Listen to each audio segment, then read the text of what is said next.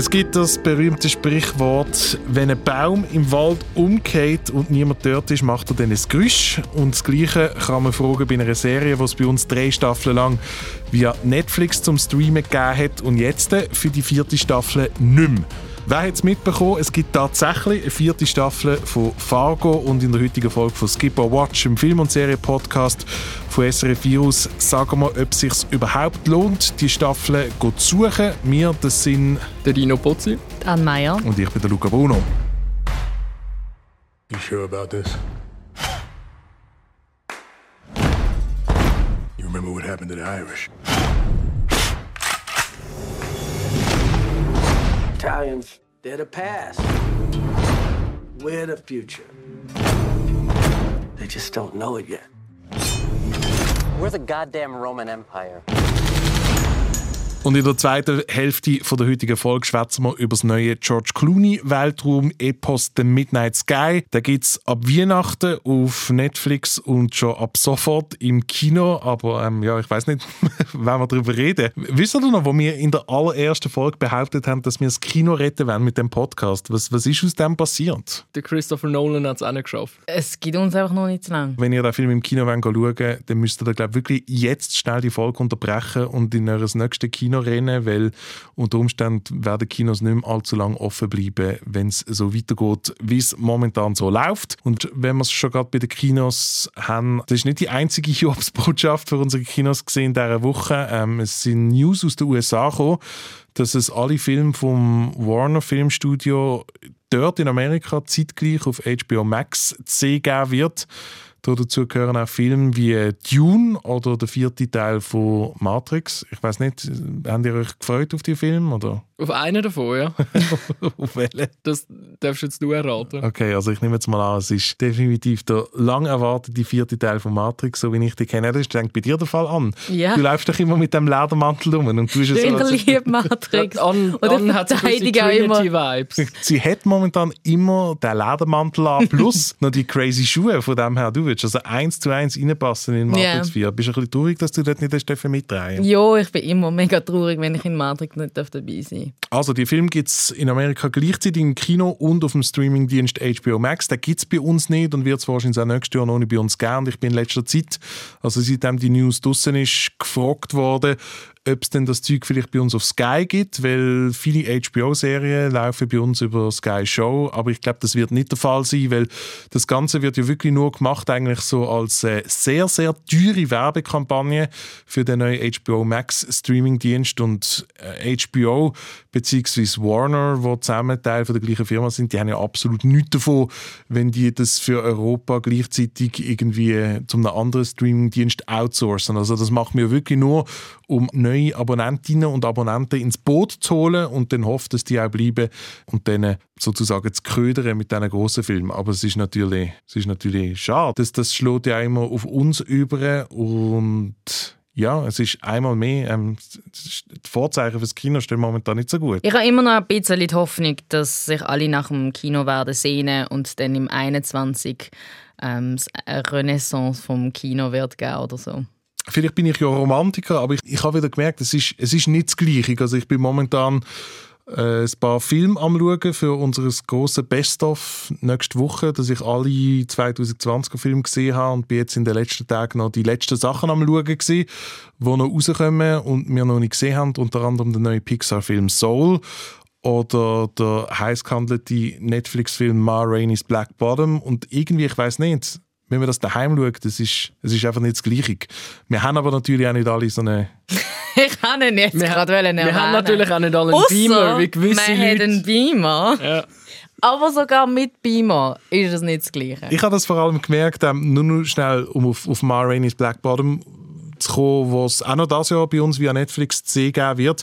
Das ist eine Theaterverfilmung und es hat mich vom Stil her recht fest an den Film One Night in Miami erinnert. Da gibt es dann im Januar bei uns zu sehen. Beides sind Theaterverfilmungen. One Night in Miami habe ich im Kino schauen und irgendwie meine, meine Aufmerksamkeit in diesem Kinosaal ist einfach viel größer als wenn man jetzt gerade so etwas, wo nicht das Cinematischste überhaupt ist, irgendwie daheim schaut. Absolut, vor allem wenn man daheim etwas schaut, ist man ja immer noch im wahrsten Sinne vom Wort bei sich und in seinem gewohnten Umfeld und im Kino kann man sich viel mehr natürlich in eine andere Welt hineinschlucken lassen.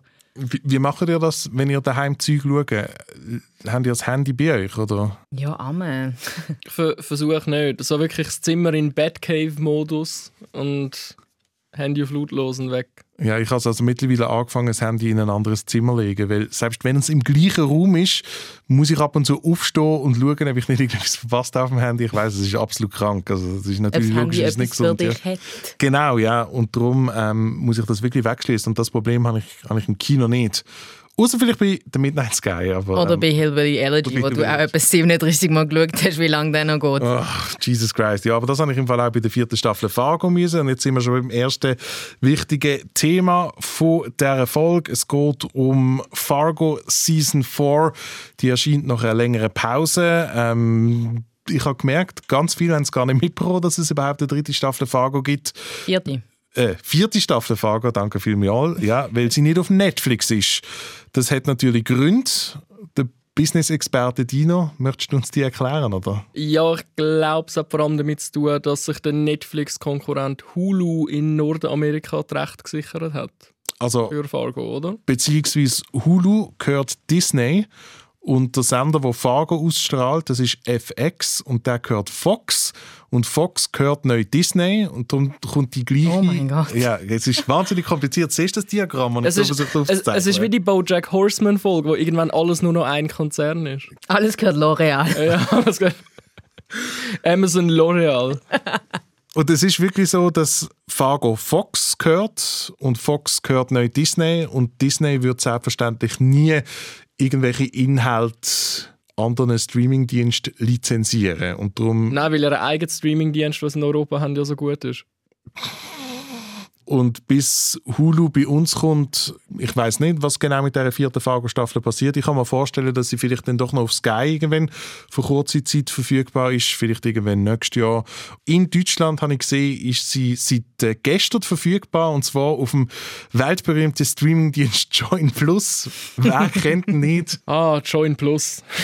Was, was, was kann man über Join Plus noch sagen, was nicht schon gesagt wurde? Oder was gibt es für Inhalte, die nicht auf Join Plus sind? Das ist wirklich eigentlich der Streamingdienst, den man muss haben. Wirklich schade ist der nur in Deutschland verfügbar. Also wir wissen nicht, wo und wenn es Fargo Season 4 auf äh, wo auch immer dann wieder zu sehen geben wird. Und trotzdem haben wir reingeschaut, weil in Amerika schon die ganze Staffel ausgestrahlt worden ist. Fargo, wer noch keine Sekunde davon gesehen hat, das ist eine sogenannte Anthology-Serie. Das heißt, jede Staffel erzählt eine komplett andere Geschichte. Es gibt nur sehr, sehr wenig Zusammenhang zwischen all diesen Staffeln. Ja, Dino, möchtest du die an einer kurzen Ausgangslagszusammenfassung für Fargo Season 4 versuchen? Ich versuche es. Wir gehen wieder zurück in der Zeit. Das mal ins Jahr 1950, wenn ich mich nicht täusche. Der Schauplatz ist Kansas City und es geht das mal eigentlich so ein bisschen um Bandenkrieg und Vorherrschaft von verschiedenen Migrantengruppen im, äh, im breitesten Sinn vom Bord.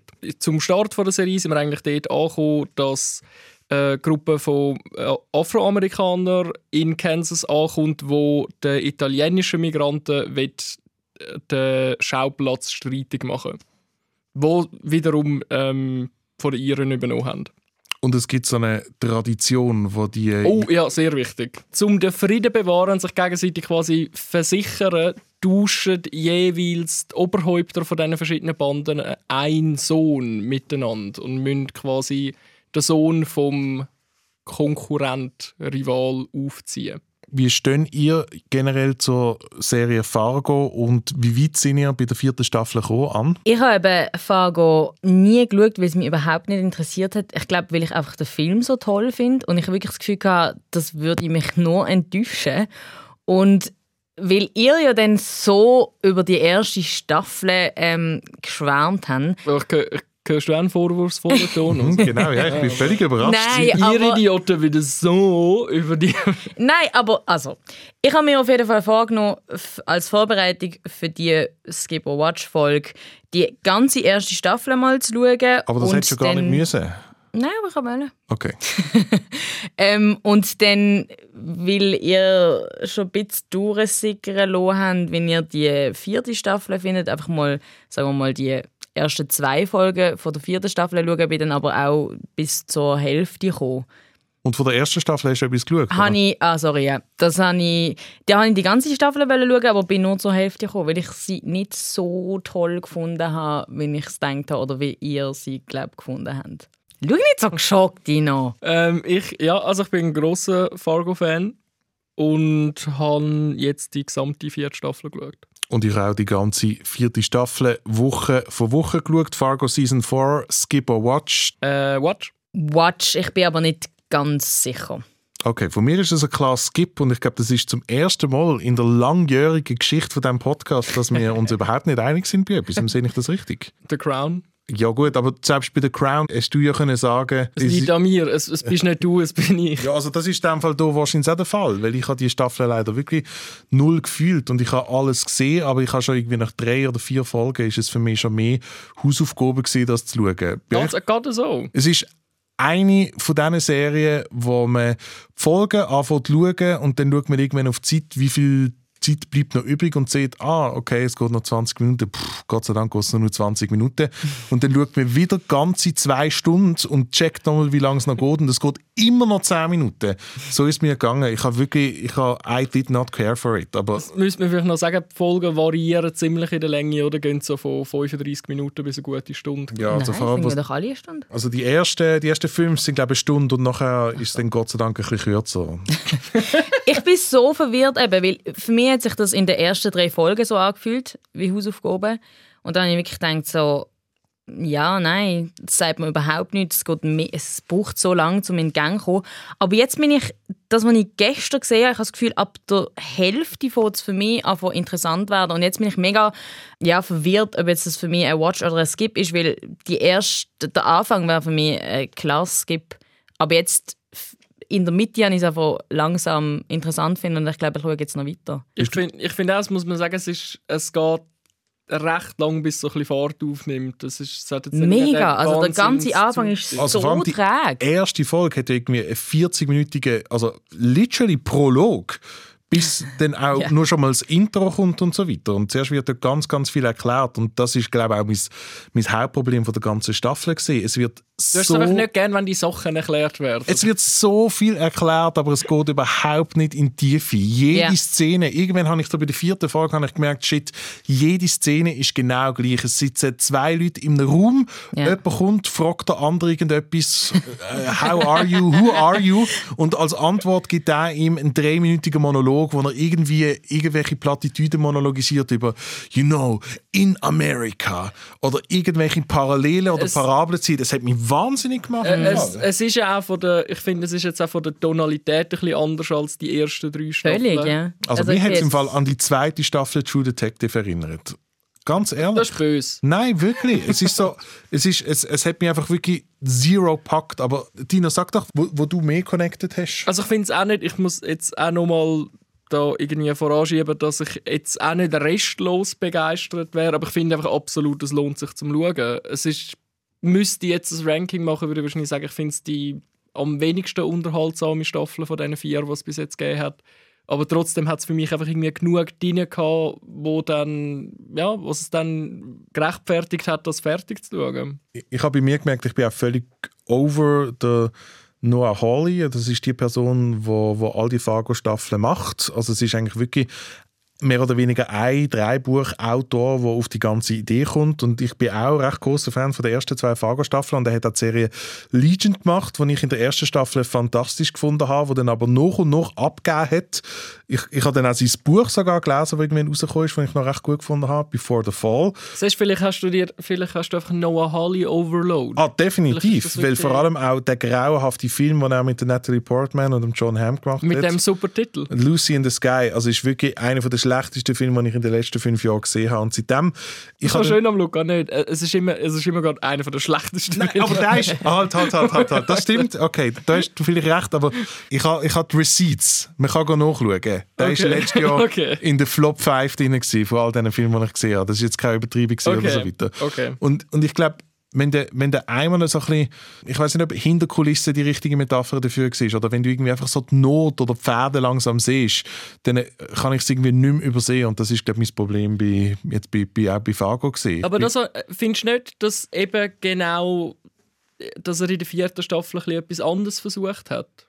Aber ich bin wegen dem, ich bin überhaupt nicht rausgekommen, soll jetzt das kritisch sein, soll es lustig sein, äh, soll es spannend sein, soll es unheimlich sein. Ich habe ich ha nicht gecheckt, was das irgendwie für ein Genre, klar, Crime, aber ähm, in, in, eben, in was für eine, ist jetzt das schwarzer Humor, ist das ernst gemeint oder nicht? Gut, es basiert halt auf dem Film von den Coens und Coens haben ja dort, ja voll und ganz ein, ein Film, Schwarzer Humor. schwarzer Humor. Wir können sonst noch nachher über das reden, weil das ist eben auch das, was ich bei der ersten Staffel ähm, so enttäuschend gefunden habe, dass es immer so immer wieder so ernsthaft ernste Momente gegeben hat, wo ich dann nicht sicher war, bin, so ist das wirklich, also wo ich gefunden habe, das passt überhaupt nicht rein. Und in der vierten Staffel hat es eben auch die ganze Zeit so einen Pathos.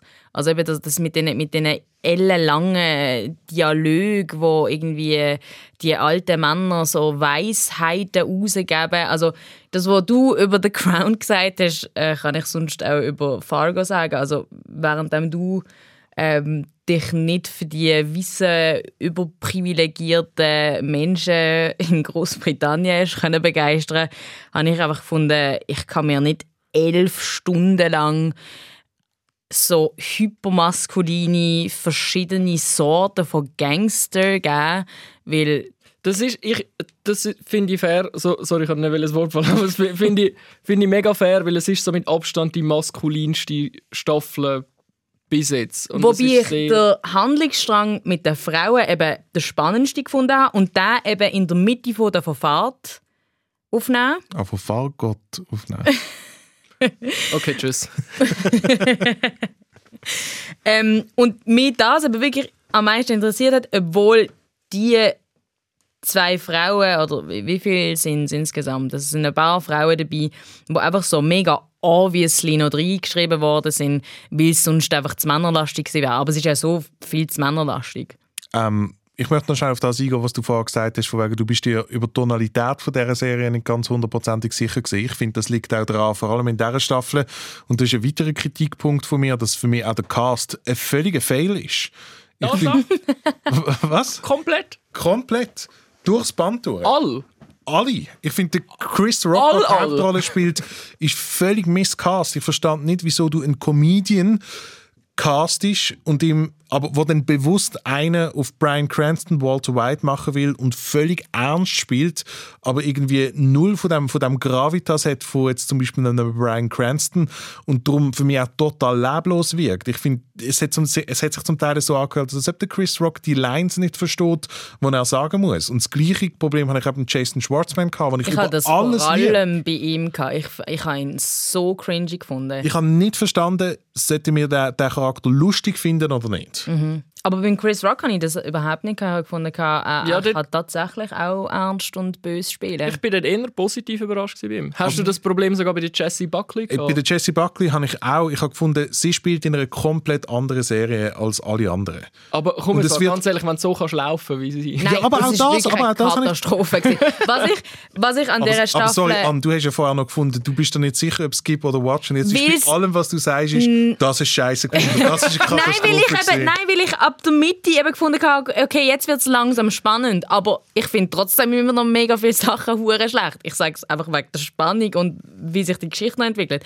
Aber was zum Beispiel eben ihres Acting angeht, in den ersten drei Folgen, die ich halt eben wirklich sehr schlecht gefunden habe, habe ich einfach auch wie gefunden, es hat so kein legit Bösewicht oder Bösewichtin, weil die, die so anscheinend mega gefährlich sind, also der dicke Italiener Hey. und dann Hey, hey, hey. Ich habe gar nicht in Fargo mitgespielt. Jetzt, re jetzt reden wir über eine Serie, wo Rassismus zentrale Du Thema bist ist. so Dann- narzisstisch. dann, du dann kannst fängst du sogar an mit dicken das. Italienern um uns herum. Oh ist Mann, also der dicke Italiener, über den Ando gerade schwätzt. Ähm, damit meint sie den Salvatore Esposito, der der Bruder von Jason Schwartzman spielt in dieser Serie. Und ich finde ihn eigentlich ähm, herausragend in der italienischen Serie Gomorra. Ja.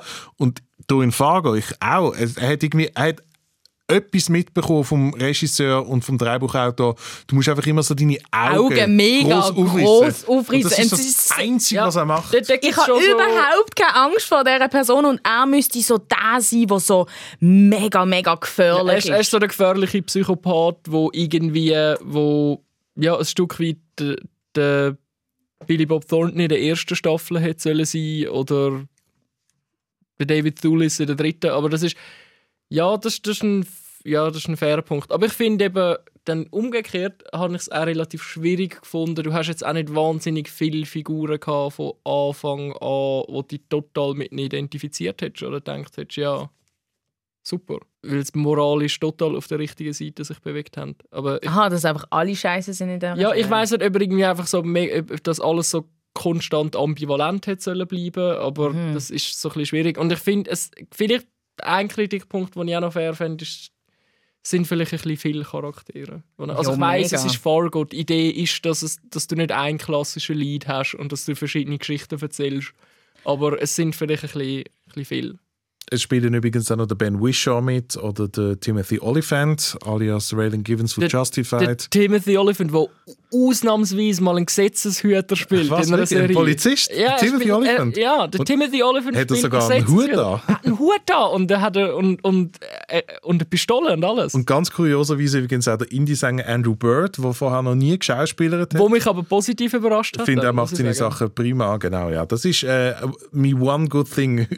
Ist der Andrew Bird. Nicht nur der Andrew Bird, von, es ist natürlich, es sieht immer noch hure gut aus und die, die Detailverliebtheit in der Kulisse, die, die 1950er Jahre, kommen mega gut über, aber sonst hat es mich leider wirklich überhaupt nicht gepackt. Ich Und das sage ich als, als Ich Fan weiss- von der ersten drei Fargo-Staffel. Ich weiß jetzt, warum, warum ich mir nicht sicher bin, ob, ob es ein kompletter Skip ist.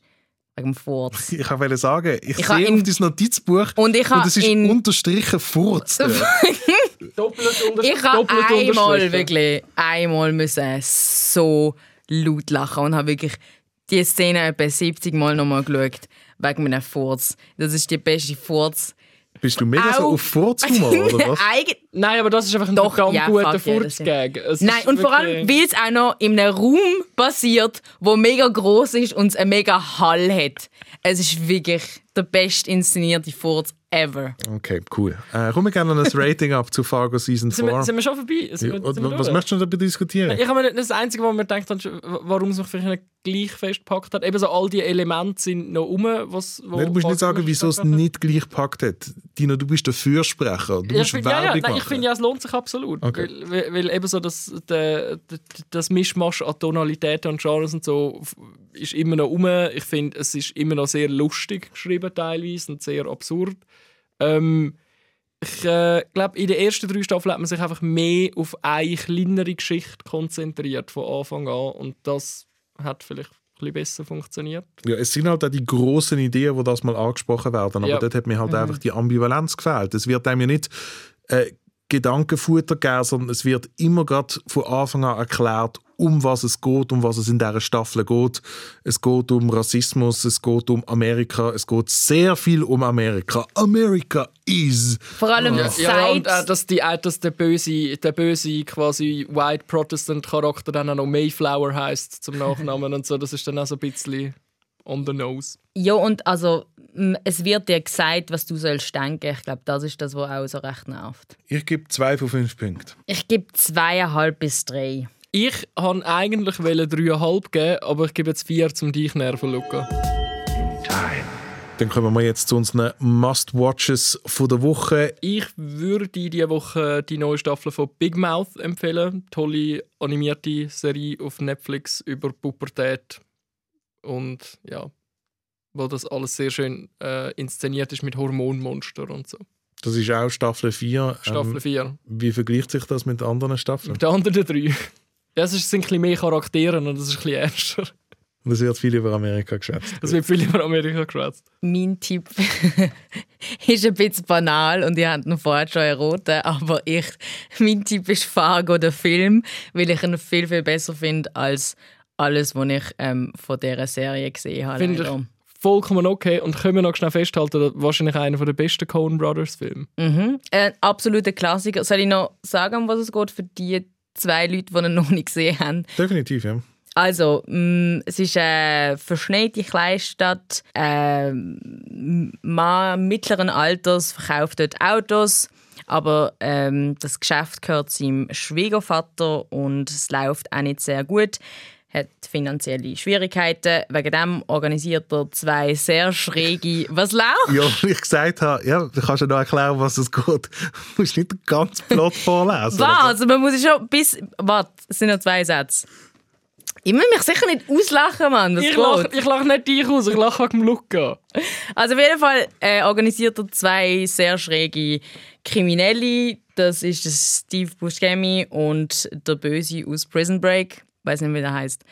Und die müssen dann seine Frau entführen, die Tochter vom ähm, Besitzer von dem Autohaus. Und bei diesem Plan läuft natürlich sehr vieles äh, falsch und äh, schief und es passieren sehr viele lustige Sachen. Und ich finde halt einfach, was mir auch in der ersten Staffel Fargo ähm, der Serie gefällt hat, ist halt eben so das super absurd schräge, das wirklich so bizarre und dann irgendwie gleichzeitig auch so die Karikatur von der amerikanischen Kleinstadt. Ähm, ja, ich finde, das macht der Film immer noch am besten. Meine Empfehlung von der Woche ist die Netflix-Doku-Serie Immigration Nation, wo mir meine Freundin empfohlen hat und ich jetzt endlich geschaut habe. Und es hat sich schon ein bisschen angefühlt wie Hausaufgaben, nicht weil mir das empfohlen worden ist, sondern weil der Inhalt von dieser Doku-Serie recht tough ist. Es wird ähm, so die ganze amerikanische Immigrationspolitik beleuchtet unter der Ära Trump. Ähm, die ganze ICE Agency, wo halt all die Leute deportieren möchte, die illegal in Amerika sind, also die keinen amerikanischen Pass haben, aber trotzdem zum Teil schon seit 20 Jahren dort leben und man wieder möchte zurück in ihr Heimatland schicken. Es spielt pro Folge an verschiedenen Schauplätzen und beleuchtet jeweils einen anderen Punkt von der ganzen Problematik. Zum Beispiel Arbeiter, die ausgenutzt werden in Florida und sich dann nicht vor Gericht können beschweren, weil sie Angst haben, dass sie so in die Fänge von der Ausschaffungsbehörde kommen würden. Es spielt selbstverständlich auch an der Grenze zwischen El Paso und Juarez, zwischen Amerika und Mexiko, auf der Brücke, wie dort Asylsuchende, die zum Teil in ihren Heimatländern in Mittelamerika von der Mafia, von Gangs, von Banden verfolgt werden, um Asyl bitten bei Amerika. Aber mittlerweile das System so abverreckt konstruiert ist, dass die Leute schon an der Grenze wieder abgewiesen werden. Es ist wirklich ein tough Watch, aber auch gleichzeitig irgendwie habe ich sehr interessant gefunden, weil man halt immer wieder davon liest, aber man hat es noch nie in dieser Deutlichkeit gesehen und es kommen auch ganz viele Leute von, von ICE selber zur Spruch, unter anderem ihre Presseverantwortliche, die glaube mehr oder weniger die böseste Figur war, die ich je in einer Serie gesehen habe. Es ist wirklich das Böse in Person sozusagen und ich habe einen sehr, sehr interessanten Einblick gefunden. Gibt es in voller Länge auf Netflix zum Schauen, Immigration Nation. Come in, Ether. This is Barbo Observatory. Are you receiving this? We're not receiving anything. That puts our last contact with Mission Control at. Three weeks. Why is it so quiet? That's why I have to contact them.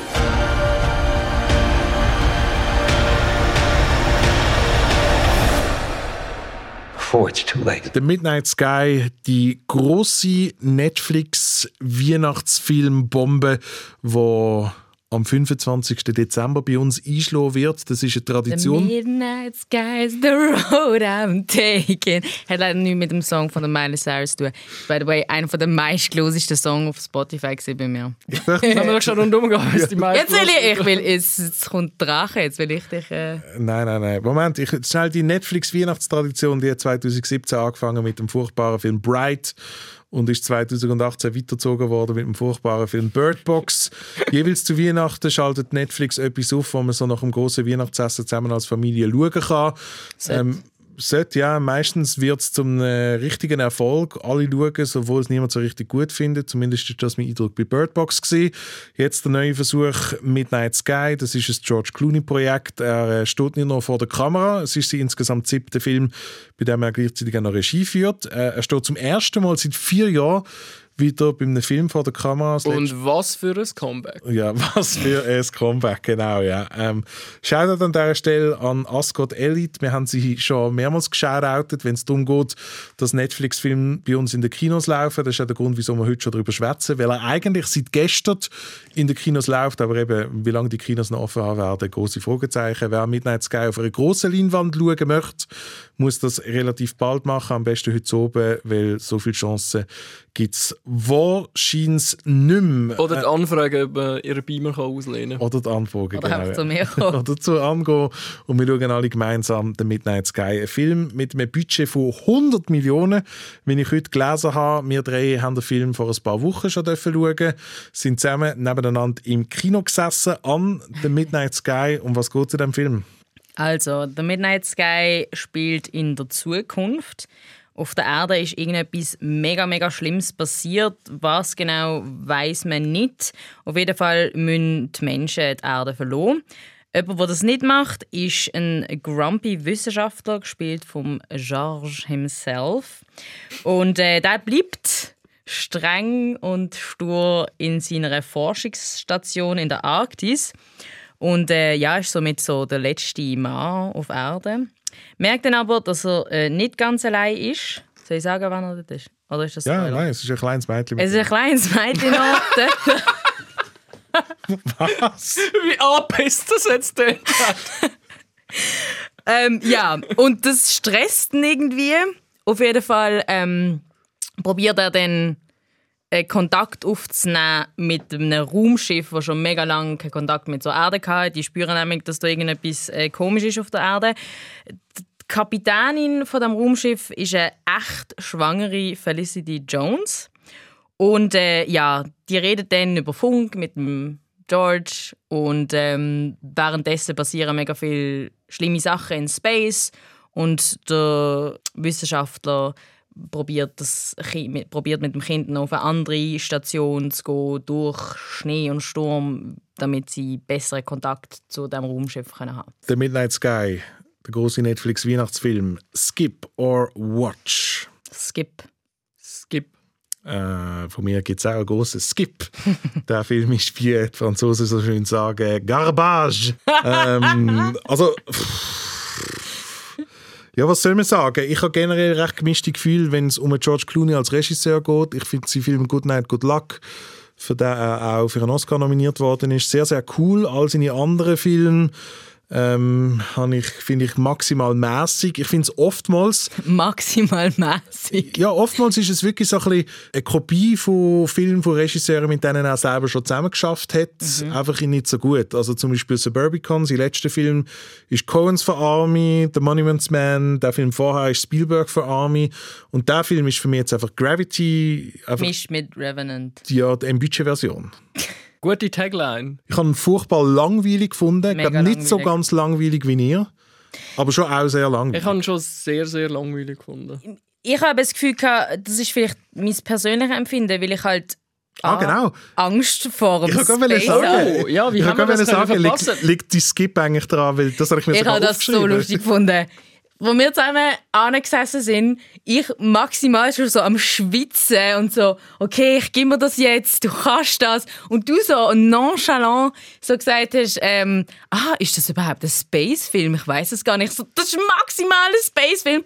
Eine Stunde into it passieren genau die Sachen, wo ich so Angst davor habe, dass nämlich fucking Leute im Weltall auseinandertreiben und irgendwie sich verlieren. Ja, Ja, aber Ich, Stichwort ich, da ich, ist ich habe dann einmal auch so übergeschaut und gedacht, geht es an noch gut? Genau, ja. das ist genau das. Nachdem sie Aber zittert und wie angefangen Aber Stichwort, das du gerade gesagt hast, ist, ja, nach einer Stunde passiert genau das. Weil man genau, wartet es zuerst mal eine fucking so Stunde lang. lang, bis, bis- überhaupt irgendetwas passiert. Bis fangen wir schon an Spoiler eigentlich. Nein, nein, ich finde, das ist jetzt noch kein Spoiler. Ja, ich meine, es gibt ja die zwei Schauplätze. Es gibt Arktis, wo der George Clooney und das Mädchen sind, die versuchen mit dem Raumschiff Kontakt aufzunehmen. Und man sieht immer wieder mal kurz Zeug von dem Raumschiff und denkt, fuck man, wenn kommt endlich der spannende Teil von dem Raumschiff, weil es ist ein recht crazy Cast, der dort ist. Also nicht nur Mhm. Felicity Jones, auch der Kyle Chandler, äh, der Damian Bashir und ähm, der David Oy- Oyelowo, wo man vielleicht aus dem Film Selma kennt. Felicity Jones übrigens, Theory of Everything, Oscar nominiert oder natürlich der Star Wars Film Rogue One. Rouge One. Rouge One wird Rouge 1 wird Franzose sagen. Ich habe Und- nicht gewusst, dass sie echt schwanger war. Ich habe das im Fall gewusst von Anfang an. Ich habe gedacht, es macht so keinen Sinn, dass die Person schwanger ist. Sie haben es ja, das ist kein. CGI-Buch.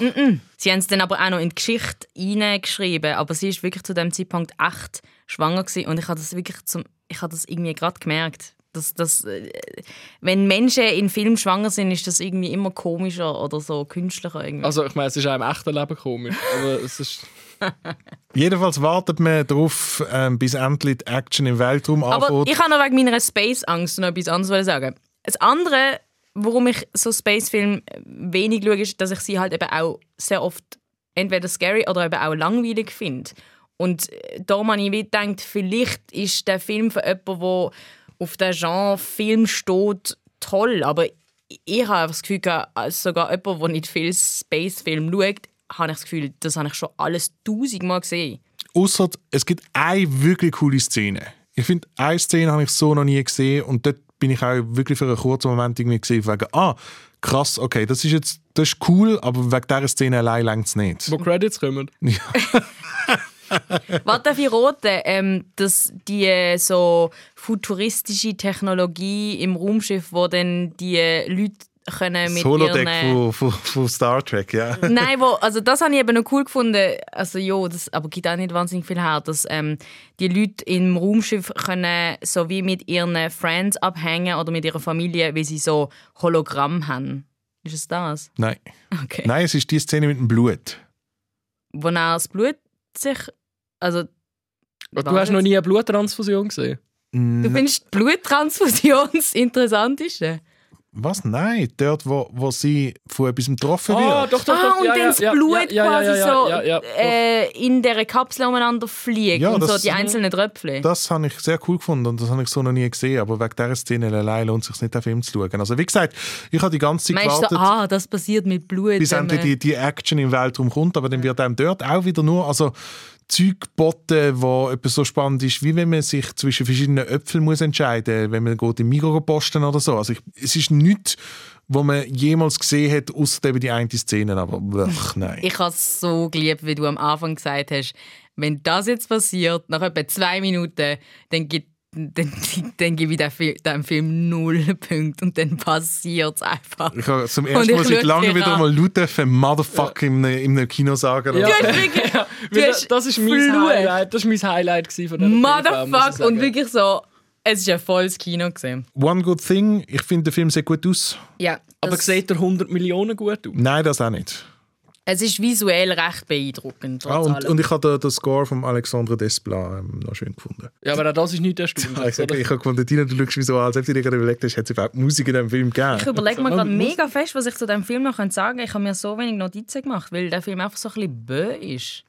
Das ist mein Fazit. Ja, ich habe ihn schon schlechter als Bö gefunden. Wirklich. Und ich finde also wirklich, wenn ihr als Familie am 4. oder 25. zusammensitzt, selbstverständlich nur aus dem gleichen Haushalt oder maximal mit einem anderen Haushalt. 24. Und der Film wird euch anlächeln auf Netflix. Schaut ihn nicht. Ah ja, genau, das, was ich Schaut mir nicht, noch, schaut Schau, Menk. das, was ich mir noch notiert habe, ist, ähm, wenn man doch selber im Film spielt, noch die Hauptrolle, wo man selber Regie führt, tut man sich denn als so ein Held... Was machst du? Nein, ich, Aha, der Dino fuchtelt gerade mit seinen Händen umeinander. Äh, Tut man sich denn als so einen Held inszenieren? Das habe ich so cringig und eitel gefunden. Nein, das finde ich, das finde ich völlig okay. Okay, Also, nein, Dino findet es auch nicht Ich okay. finde es auch und ich finde, es ist so ein klassischer Fall von okay, ich spiele jetzt da eine Hauptrolle und, und äh, für Regie und ich verliere den Überblick schon nicht, aber nope. Hat er definitiv gemacht. Ich glaube vor allem, der George Clooney spielt in jedem von seinen Filmen selber mit, wo er Regie führt. Mm, Suburbican. Stimmt, das ist der Matt Damon. Wo ja eigentlich, Wo ja eigentlich der George Clooney ist. Ja. wir machen heute etwas, etwas ganz Spezielles, was wir noch nie gemacht haben. Wir machen eine kleine Spoiler-Sektion. Hängen wir ganz am Schluss dran, weil ich über etwas diskutieren will, was in dem Film passiert. Zuerst vielleicht einfach noch kurz ähm, die Runde, unsere, unsere Bewertung. Zwei. Ich auch. Ja, und ich gebe 0 von 5 Sternen. Ich bin ehrlich. Aber du erklärst ja, Wort, aber du genau. erklärst ja jetzt, warum es null sind. Nein, nein, nein, also einfach generell, wie, wie es vorher, vorher schon gesagt hat, ich habe nach irgendwie fünf Minuten mir zu Anne umgedreht und gesagt, wenn sich in diesem Film herausstellt, dass XY ist, gebe ich dem Film 0 Stern und tada, es hat sich logischerweise am Schluss herausgestellt und über genau das schwätzen wir gerade nachher. Zuerst möchte ich aber auf die nächste Folge Skipper Watch hinweisen, die gibt es am nächsten Freitag und dann schwätzen wir über das Beste vom Besten. Wie hype sind wir? Ich habe ein bisschen Sehr. Angst, weil ich niemals so viele Filme gesehen habe wie du. Es geht um Qualität, nicht um Quantität an. Weißt du, wie viele schlechte Filme ich das Jahr gesehen habe? Das gibt es dann übrigens in zwei Wochen. Aber. Ich habe eben auch nicht so viele gute Filme gesehen das Jahr und darum bin ich weniger hyped als auch schon. Best of 2020, nächste Woche bei Skipper Watch. Wir schwätzen über die beste Serie und die besten Film vom Jahr. Dino, habe ich äh, dich jetzt gerade unterbrochen. Hättest du noch wollen dein, Hype-Level präsentieren Ich habe gesagt, sehr. Ah, gut, wunderbar. Das ist maximal Das ist ein- Hype das ist ein- Level, Dino. Ich kenne mich langsam auch, das ist ein emotionaler Ausbruch für mich. Und noch, Nein, das, was du vorher gemacht hast, wo du in meine Richtung gefuchtelt hast. Oder wo du vorher hast wollen, äh, das Zimmer verloren. und noch spaßiger wird es natürlich, wenn wir nicht nur unsere eigene Liste nächste Woche könnten präsentieren sondern vielleicht noch von jemand anderem eine Liste bekommen, die zulässt. Skipper Watch am Stück schreiben, srf.ch ist unsere Mailadresse und wir werden sicher auch noch auf Instagram @srfvirus irgendetwas ausschalten vor der Aufzeichnung von der nächsten Folge. Nächsten Freitag also Best of 2020 Skipper Watch. Die beste Film und die beste Serie vom Jahr. Wir freuen uns wahnsinnig fest. Die Folge äh, gibt es dann zum Losen überall, wo ihr Podcasts loset. Und jetzt äh, die kleine Spoiler-Sektion. Wer den Midnight Sky ganz genießen will, muss jetzt abschalten und sonst weil ja niemand Was, von uns was so oder findet. so genug schwierig wird. Genau, ja. Ähm, äh, wer bis dann nicht eingeschlafen ist, der lässt uns äh, stattdessen zu. Und zwar das äh, fucking kleine Mädchen, das du vorher angesprochen hast, an, wo in diesem Film vorkommt. Das taucht irgendwann in dieser blöden Basis auf, wo der George Clooney ähm, versucht, das Raumschiff zu kontaktieren. Und ich habe nach fünf Minuten gesagt, ey, ich schwöre, Mann, ich hoffe einfach, dass sich das fucking kleine Mädchen nicht als einbildet und als imaginär herausstellt, also dass es das gar nicht gibt und dass sich das der George Clooney noch einbildet. Und voilà, was passiert? Das fucking kleine Mädchen gibt es natürlich nicht und der George Clooney hat sich das noch eingebildet. Aber wieso ist das kleine Mädchen überhaupt dort, Mann? Warum? Ich weiß nicht, das ist, irgendwie, das ist irgendeine Metapher für irgendetwas. Aber was? Wenn es das kleine Mädchen nicht gäbe, wie, wie an, was, was, was wäre denn der Witz? Was ist der Witz da? Wieso gibt es die Figur? Es ist, Damit nur, es ist der nur noch George ein blödes, Superhero. Klischee. Es ist, auch mega, es ist noch mega unnötig. Damit er als Superhero da kann stehen. Das ist eben genau das, was ich an dem Film so cringe finde. Dass er das blöde Mädchen muss retten die ganze Zeit. Das fucking kleine Mädchen wird. Fucking kleine Mädchen. Aber vor allem, was halt einfach auch so mega weird ist, ist, dass du halt einfach eineinhalb Stunden lang zuschaust, wie einfach so ein alter Mann und so ein kleines Mädchen zusammen hängen. Schon allein das ist irgendwie mega weird. Findest du das auch weird, wenn wir den Podcast aufzeichnen? Wenn so ein Dass alter Mann wie ich und so eine, und das Mädchen muss da... Nein, weird ist, dass du regelmäßig sagst, wir sollen dich als Daddy adressieren. Das hat der George Clooney garantiert auch wieder. Nein, der George Clooney ist, ist berühmt, also das ist jetzt ernst, ist berühmt dafür, dass er wahnsinnig gut kann umgehen mit Kinderschauspielern. Das hat ihm unter anderem auch schon in seiner TV-Karriere bei Emergency Room wahnsinnig gut geholfen, Aber dass er das so gut finde ich jetzt umgegangen das ist. fucking kleine Mädchen nicht mega Ja, der blöde Basis. FKM, das fucking kleine Mädchen. Das beste fucking kleine Mädchen ist immer noch ähm, die Kleine aus Once Upon a Time in Hollywood. Ja. Ich finde die jetzt sicher viel besser gemacht. Arthur C. von Florida Project. Oder die von Logan. So, Ah. und das wären die, die drei Kinderschauspielerinnen, die wir kennen. Nein, wenn wir jetzt einfach, ja, wir können auch einfach, einfach Kinderschauspielerinnen aufzählen oder so. Oder Drew Barrymore vor 25 Jahren. Hey, ich habe vor kurzem Contact geschaut von Robert Zemeckis und festgestellt, dass Guter Film. Guter Film. erstens guter Film Und mit Alright, alright, alright. Alright, alright, alright. Und das kleine Mädchen wird dann gespielt von der, von der Jenna Malone, die mittlerweile auch eine richtige Schauspielerin ist. So, so richtig ausgewachsen. Ja, Oh, das, wahnsinnig. Kle oh, das fucking kleine kleine Mädchen in Jagden. Das ist das beste fucking kleine Mädchen ever. Von Das ist ich natürlich so ein. Arthouse-Film, den ich nie gesehen habe. Mit Mats Mikkelsen. Nein, ich sollte den unbedingt schauen, weil Der ja, ist ah, so gut. das ist Hallo? übrigens ein Film, den wir garantiert im Januar darüber schwätzen werden, weil der dann bei uns in, Drunk. Kinos kommt. Ja, Drunk. Drunk. Ist der gut? Der ist sicher gut. Okay. Da freue ich mich sehr. Aber zurück zu den Spoiler. Was wollen wir noch spoilern? Nicht? Nein. Aha, bist du einfach das? Ich habe nur, wollen das, ich habe, ich habe nur euch wollen fragen, Ah, ich denke, wir müssen jetzt Nein, eine ich Liste habe machen. ich hab weiss mir die schon gedacht, dass die Spoiler-Sektion einfach dazu eine therapeutische Wirkung für den Luca wird haben, dass er das wirklich kann loswerden kann. Weil etwa so hat es nach der PV. Wow, du bist so hässig. Ja. Ja. Motherfuck. Ich finde das einfach, ich finde das so ein abgehalftertes Klischee von, von Leuten, die man sich einbildet. Ich, ich finde, das kannst du heutzutage einfach nicht machen. Vor allem auch, wenn du es so ein bisschen als Gotcha präsentierst, dass du am Schluss die Leute überraschen willst, von wegen, hey, your mind wird fucking blown sein, wenn du rausste- rausfindest, die Person gibt es gar nicht. Das, Mann. das sagst du jetzt, aber du weißt einfach nicht, dass du seit vier Wochen den Podcast allein aufnimmst. Die Personen, die den Podcast gemacht haben, ähm, das bin ich, Anne Meyer, der Dina Pozzi und der Luca Bruno, wo du allein ins Mikrofon schwätzt. Nein, äh, wir hören uns nächste Woche wieder. Best of 2020. Wir freuen uns sehr, sehr fest und vielleicht traut noch ein, zwei gute Filme bis dann schauen. Ähm, der Dino und ich können dir ja noch mansplainen, was du bis dann alles gesehen musst. Ist das okay? Oh Gott. Ähm, der Podcast gibt es überall, wo ihr Podcast hört, auf Spotify oder auf ios.ch. Schreibt uns und äh, schickt euch, schickt euch, Schickt euch da an. Schickt- Und ersetzt den Luca. schreibt, schreibt uns, welcher Film für euch der beste Film mit einem fucking kleinen Mädchen ist. das und welches der beste Film und die beste Serie 2020 ist. Und ihr hört unsere Favoriten nächste Woche mir. Das sind, An Meyer for real. Der Dino Pozzi. und ich bin der Luca Bruno. Bis nächste Woche. Tschüss zusammen. Tschüss zusammen. Skip or Watch, der Serien- und Filmpodcast von SRF Virus. Jeden Freitag überall dort, wo du Podcasts hörst und auf virus.ch. Besonders unter der Ära Trump. Unter der Ära Trump. Da Ära dran. Und, sorry. Und